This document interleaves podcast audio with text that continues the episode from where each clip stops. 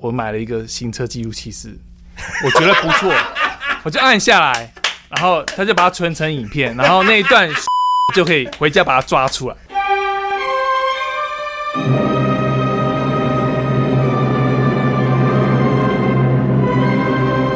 你感到寂寞吗？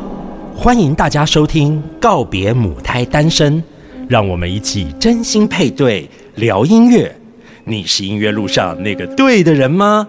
嘘，给我帅哥，其余免谈。这谁写的文案啊？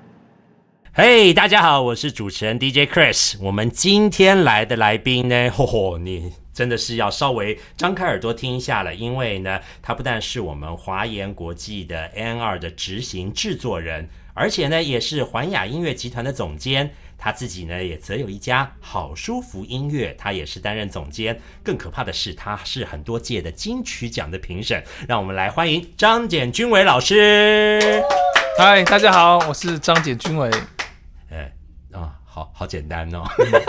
对，君伟老师刚才这上节目之前呢，问了我们很多问题，就说这个节目到底是一个什么节目？今天呢，其实呢，呃，我们希望呢，跟张杰老师轻松的对谈里面呢，能够挖掘出一些呢，如果你想要参加华研词曲大赛，有没有一些什么特别的诀窍或者是 idea？首先还是要先问，不免俗的问一下老师，你是怎么进入这个业界的？哦，我进入这个业界。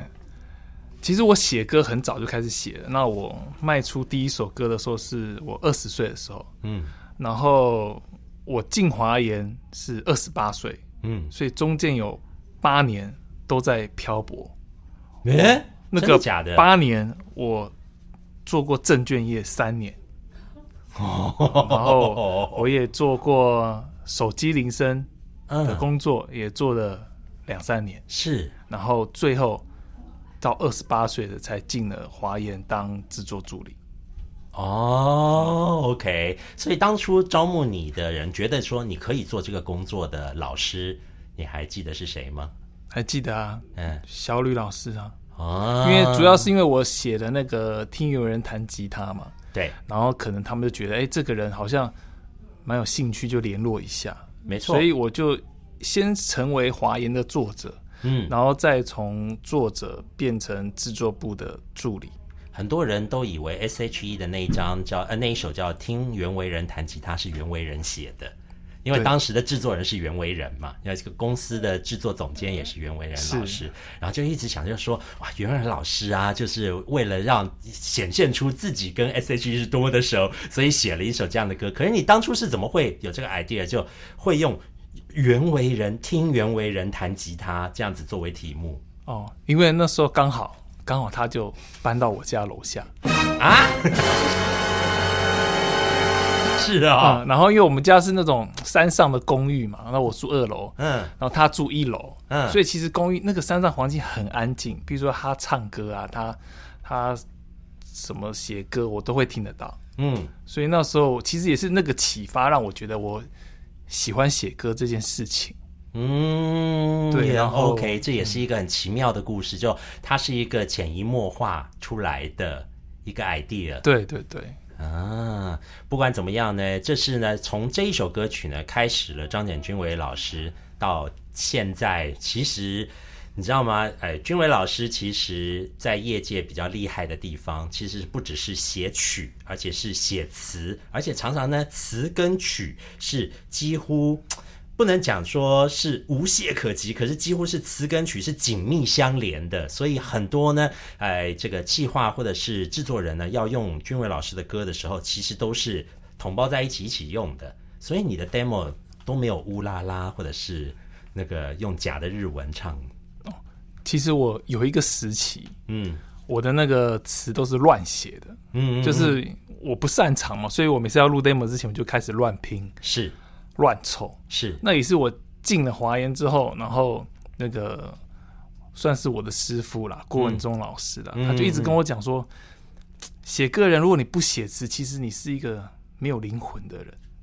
他就是跟我说，嗯，你要去试着把词写写好，就就算用很快速的方式，你也要试着去写。那你没有开始，嗯，那你就是永远都是乱写，嗯，这样子。然后我我就从那个开始就是自己练习写词这样子。的确，如果说像 A&R 或者是说唱片公司的一些呃企划，在听 demo 的时候，如果是有词，其实是很容易被词导引到某一种情境里面。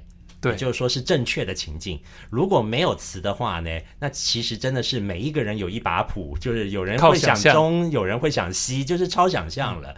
那常常也许结出来，呃，变出来的结果，编完曲啊，或制作完的结果，会让原来的作曲者也会自己吓一跳，说啊，怎么变这样？对对对，而且我觉得作曲写词啊有一个先天的优势，嗯，因为他会把那个词写的会跟那个旋律很贴。嗯，比较贴，所以有时候在就是在我在卖歌的过程中，有时候他们都还是会去比稿啊，写很多词，可是最后歌手都会觉得那个词，他可能第一次接收到印象就是原来 demo 的词，所以他换上去之后他就套不上去。他第一次听 demo 的时候，那个 quick call。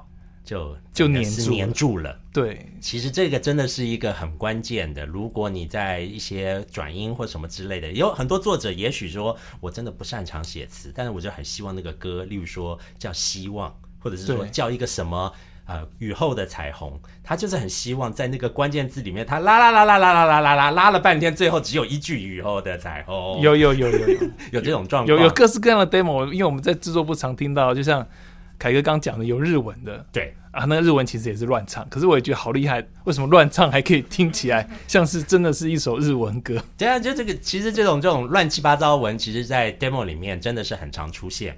不过呢，用讲到这个用词用曲啊，那老师另外一件事情还是非常实际，那就是你你会不会很讨厌他们呢？也就是说，不管是制作人或者是企划，跟你讲说，老师你歌很好，但是我希望这边最后要拉高音，然后呢，希望这边要有关键字，然后希望呢你第二段呢那个什么什么都不要用，然后我们想要换一个什么什么的字眼。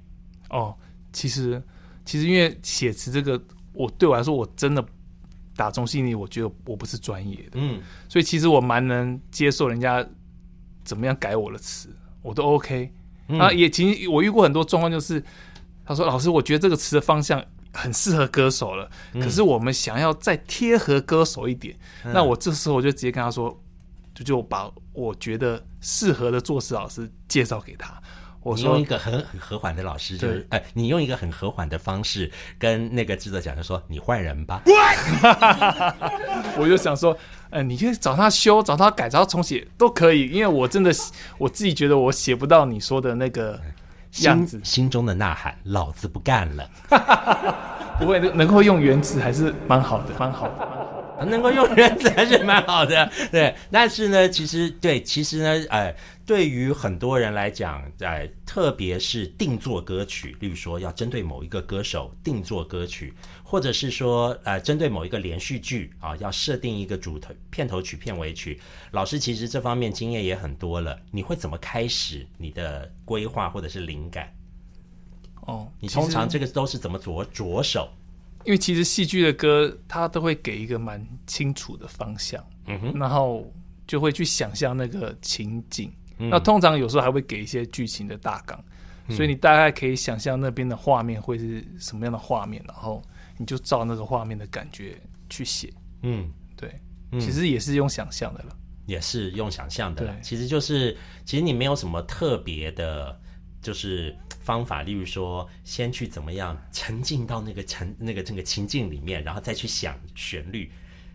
对，我会先开始旋律，还是先开始歌词？我大部分都是旋律先开始，所以旋律还是你比较擅长的。对，OK，所以有了旋律之后呢，然后再会因为旋律，然后再来想一些贴合的歌词。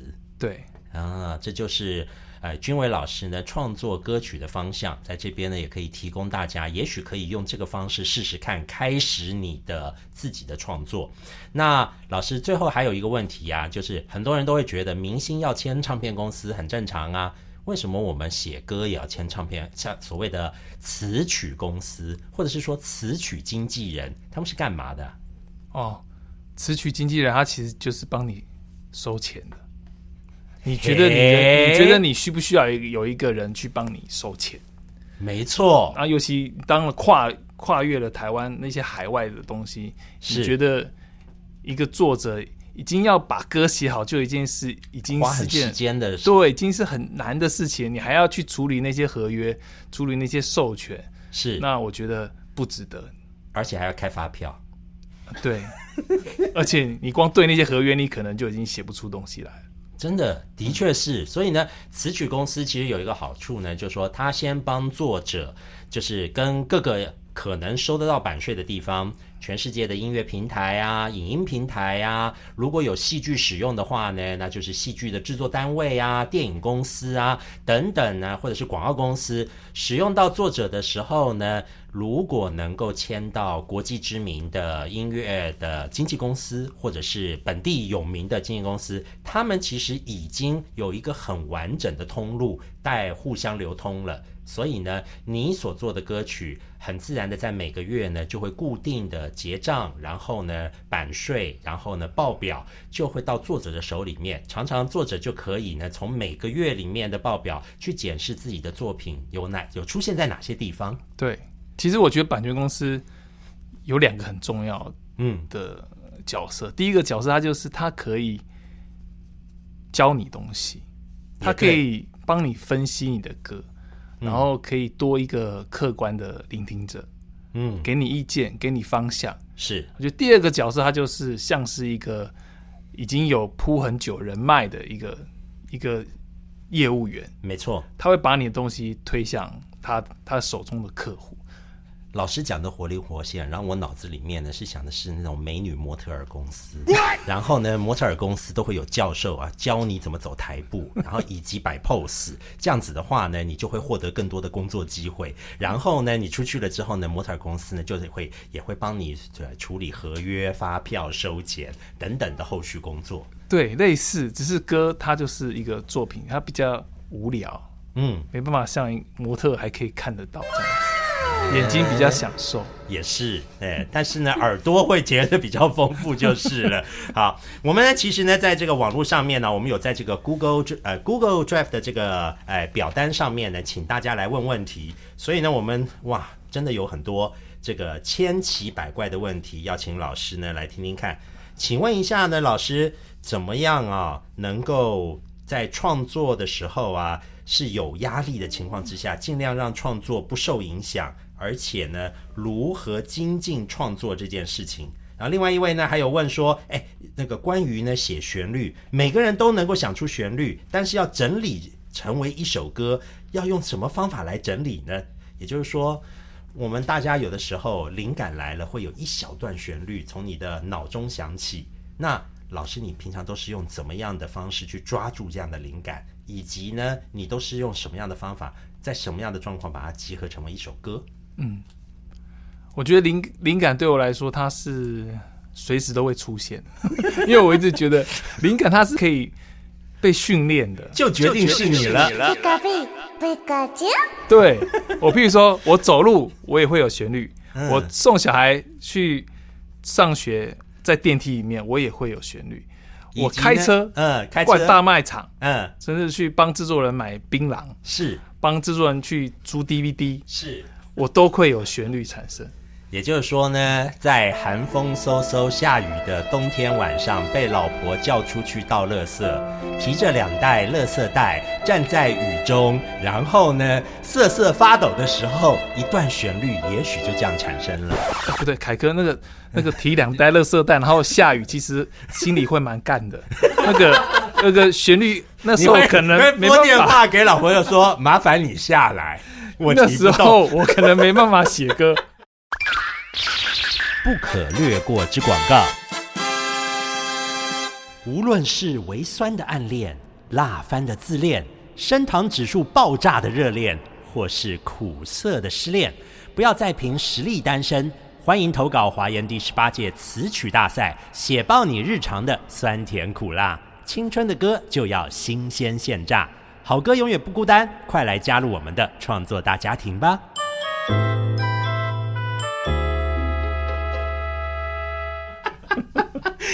老师，你平常呢，也例如说一段旋律，你喜欢呢是用简谱啊记笔记呢，还是你喜欢用手机录下来？我几乎都是用手机录，然后因为我就像我刚跟凯哥说，我的创作是嗯很多状况下会写，所以第一个我的手表也要可以录音，哦哦，所以我的手表也会有语音备忘录。在这个老老师，你现在是重度的那个贾伯斯爱用者，，对重度，而且重度。这个手表还没出之前，我在车上我还记得我写歌的时候是没办法用手机录嘛，嗯，所以我买了一个行车记录器是，我觉得不错，我就按下来，然后他就把它存成影片，然后那一段旋律我就可以回家把它抓出来。OK，行车记录器，各位，我跟你讲，对这就是你要活用，但是呢，灵感哦，就像一个。哎，稍纵即逝的流星，如果没有抓住的时候，也许下一次真心是想不起来的。真的想不起来，就像人家会做梦，的时候会有旋律。嗯我为了这个，我也是把手机放在床边，然后就是想到之后就赶快起来录。可是这招对我没有用，早上起来听都觉得，天啊，我在唱什么？怎么那么难听？就是在梦里面呢，其实呢也有常常会抓住这样子的灵感的时候，所以其实对于很多作者来讲，呃，我相信各位啊自己感觉到好像可以写歌的时候，其实就是脑内呢都有一些旋律产生的时候，那就请大家呢吸取一下各个老师的意见，尽量的抓住灵感。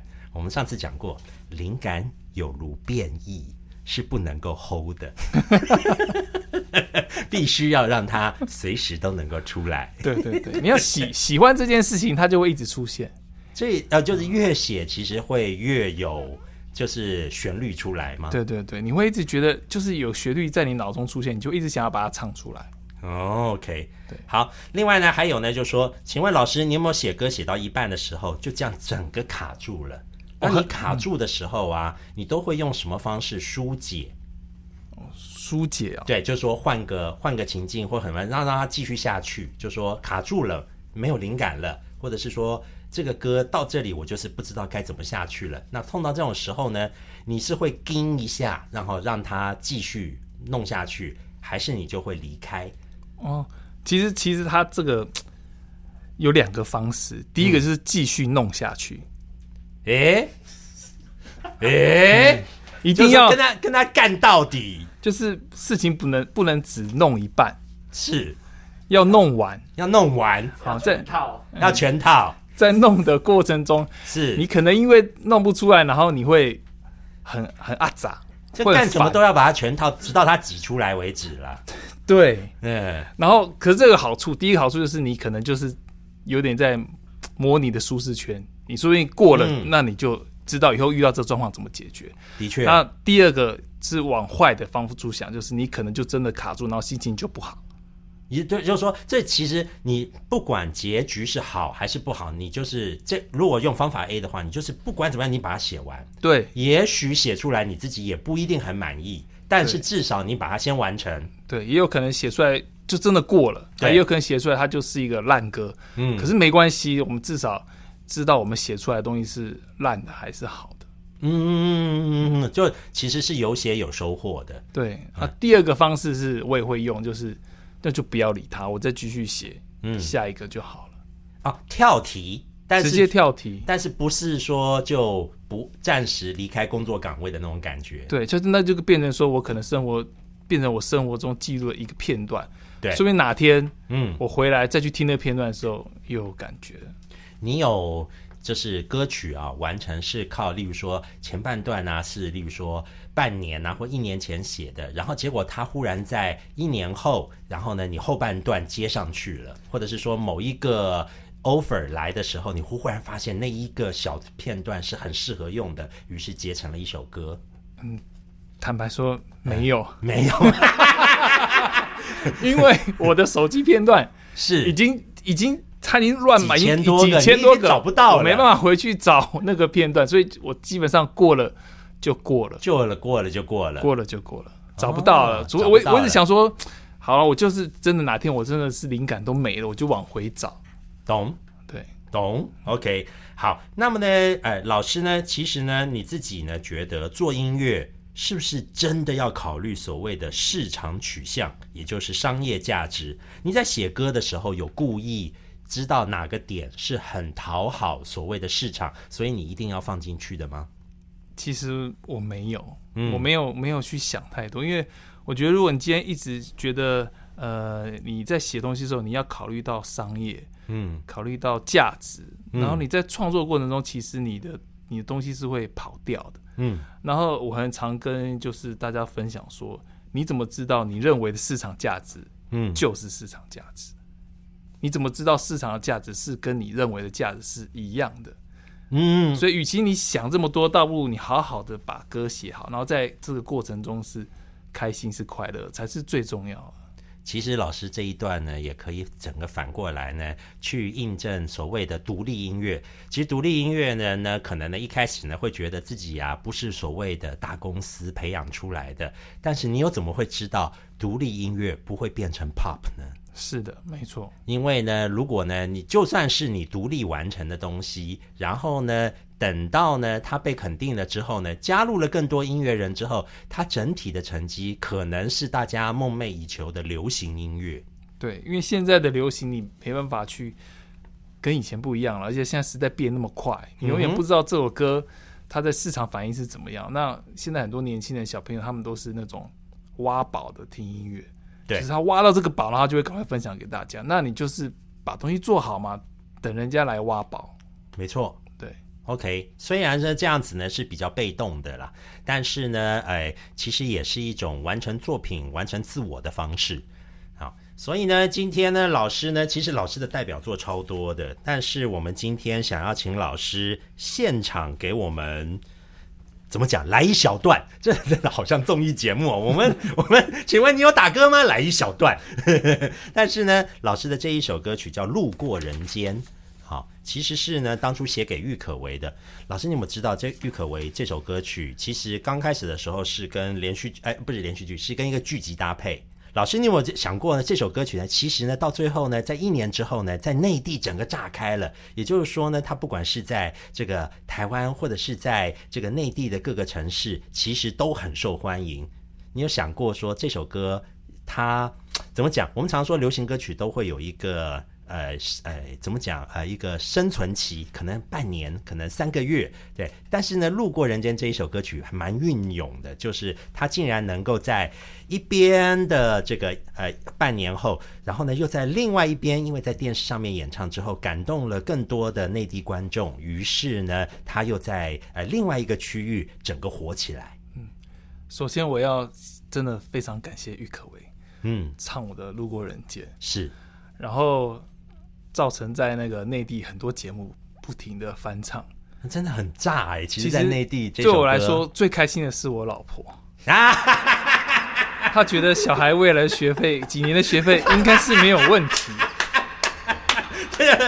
在这边为大家介绍一下这个那个君伟老师的老婆啊，其实也就是他的经纪人，也是他的合伙人，然后就是叫他去寒风中倒垃圾的那个人。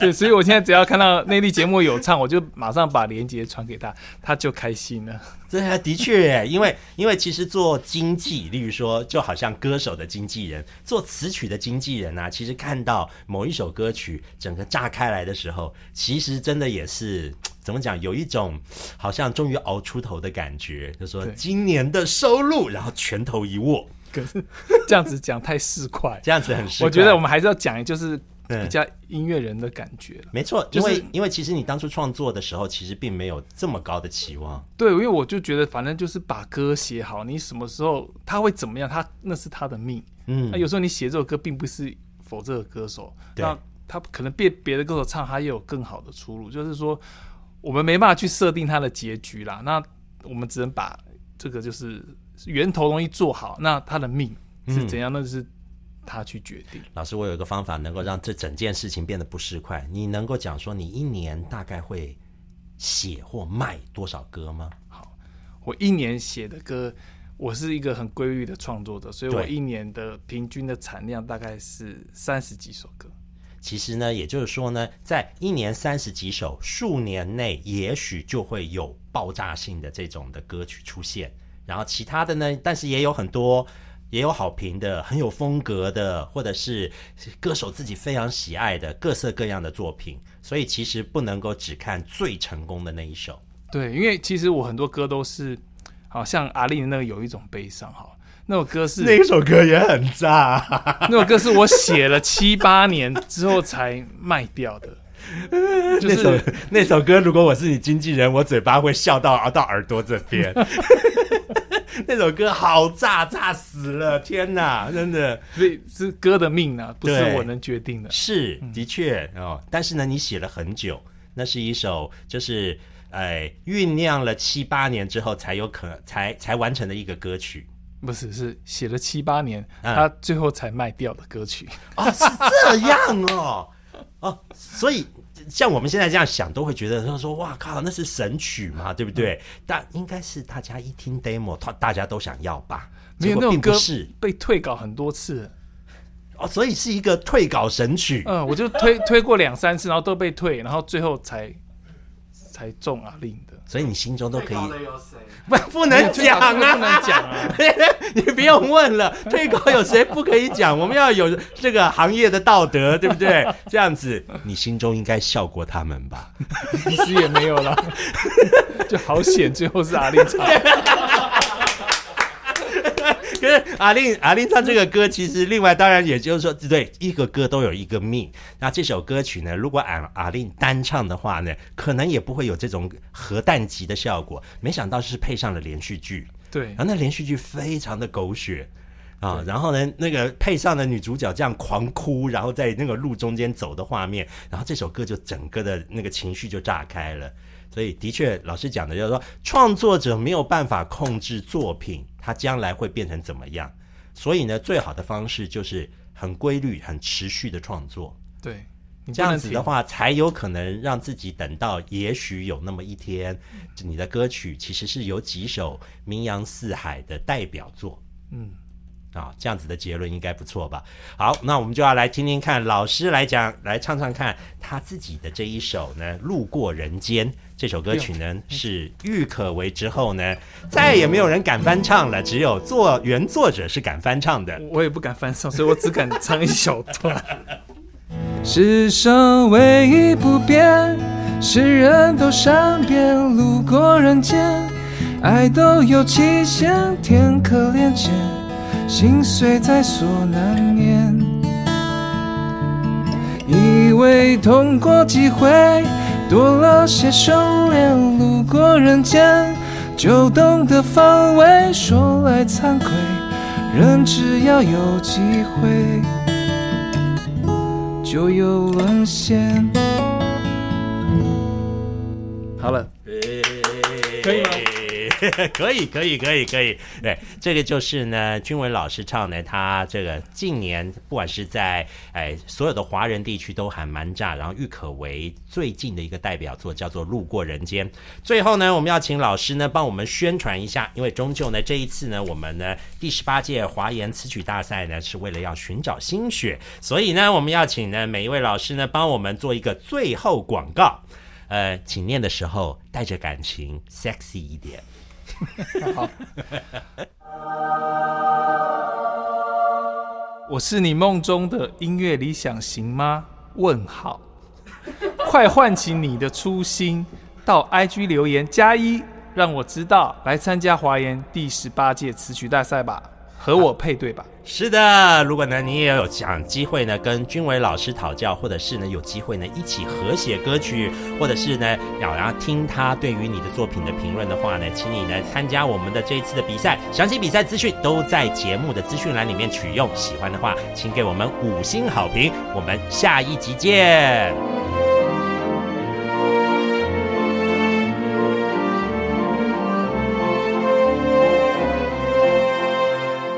想到这一集节目竟然请到的是魔王严艺格，我到底该不该去拿两壶澎大海过来呢？啊，严艺格过来了，严艺格，